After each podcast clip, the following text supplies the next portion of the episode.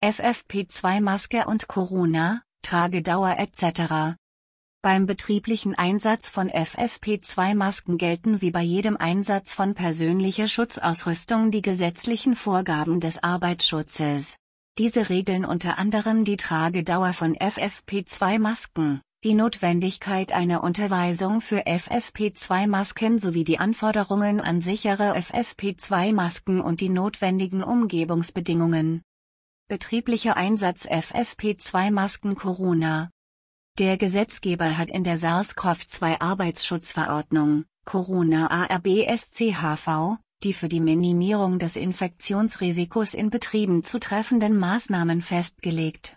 Dabei wird das Tragen einer medizinischen Gesichtsmaske, Mund-Nasenschutz, von der individuellen Beurteilung der Risikolage in dem jeweiligen Betrieb durch den Arbeitgeber abhängig gemacht. Eine gesetzliche Forderung des Tragens einer Mund-Nasen-Bedeckung besteht nicht. Wird allerdings vom Unternehmen das Tragen einer Maske angeordnet, so hat diese Maske eine FFP2-Maske oder vergleichbar zu sein. Die verwendeten Masken müssen der Verordnung, EU, 2016 425 DIN an 149 zu 2001 plus A1 Doppelpunkt 2009 oder vergleichbar entsprechen. Die beschriebenen Kennzeichnungsmerkmale sind CE-Kennzeichnung mit nachgestellter Kennnummer der notifizierten Stelle Geräteklasse, zum Beispiel FFP2-Masken. FFP2-Maske Tragedauer DGAF die Tragedauer von FFP2-Masken ist durch die DGAF-Regel 112 bis 190 begrenzt.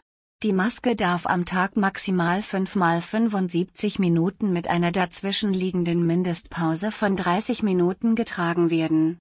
Beim Einsatz in der Woche ist die Tragedauer der FFP2-Maske auf 2 mal 2 Tage mit mindestens einem Tag Pause dazwischen begrenzt.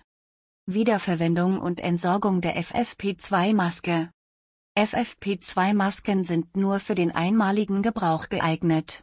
Feuchtigkeit zerstört den Filter, sodass auch nach wiederholtem Einsatz an einem Tag die Schutzwirkung durch die feuchte Luft beim Ausatmen deutlich reduziert ist. Gebrauchte Masken sind kein Sondermüll und können über den normalen, betrieblich anfallenden Müll entsorgt werden. Rechtslage Arbeitsschutz FFP2 Maske die Rechtsgrundlagen für das Tragen und den betrieblichen Einsatz von FFP2-Masken und anderer Atemschutzgeräte werden in der DGAF-Regel 112 bis 190 definiert. Dieses Regelwerk gehört zu den anerkannten Regeln der Technik und hat somit bindenden Gesetzescharakter. Die FFP2-Maske ist nach der Definition eine Feinstaubmaske, englisch Filtering Face Piece. Sie wird empfohlen für krebserregende Stoffe und Aerosole auf Wasser- und Ölbasis. Sie bietet Schutz vor der Exposition von Calciumoxid, Granit, Silikon, Natrium, Zinkoxidrauch und so weiter. Sie müssen mindestens 94% der in der Luft befindlichen Partikel auffangen und dürfen eingesetzt werden bis zu einer maximal zehnfachen Konzentration des Arbeitsplatzgrenzwertes des betreffenden Gefahrstoffes. Die Benutzung von Atemschutzgeräten bedeutet für den Träger eine zusätzliche körperliche Belastung, dies gilt auch für die FFP2-Maske, die zu den filtrierenden Halbmasken gehört. Sie gehört zu der Gruppe mit der geringsten angenommenen Belastung.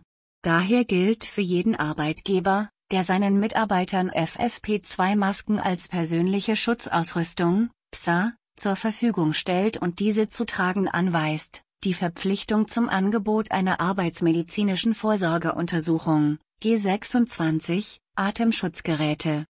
Weiter dürfen, nach DGAF-Regel 112 bis 190, Filtergeräte nur verwendet werden, wenn die Umgebungsatmosphäre einen Sauerstoffgehalt von mindestens 17% hat. Die FFP2-Maske ist eine filtrierende Halbmaske mit oder ohne Ausatemfilter.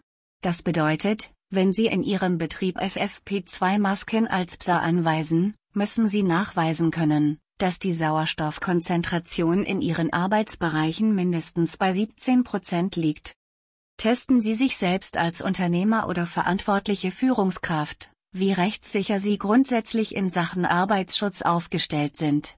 Nutzen Sie dazu unsere kostenlose Checkliste. Annahme.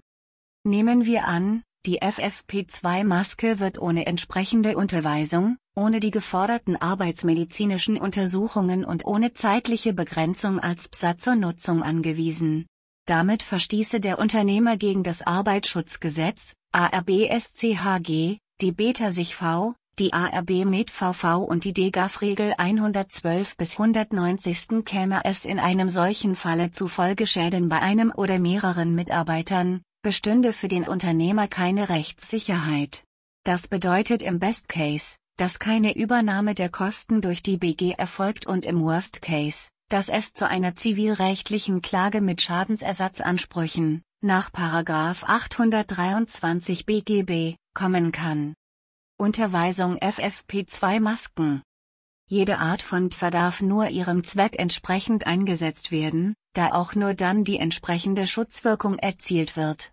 Das setzt voraus, dass eine fachliche Unterweisung über Einsatz, Lagerung und Pflege der PSA vor dem Einsatz zu erfolgen hat. Dieses gilt auch und besonders für PSA, die bei falscher, unsachgemäßer oder zeitlich unbegrenzter Handhabung zu körperlichen Schäden beim Nutzer führen kann.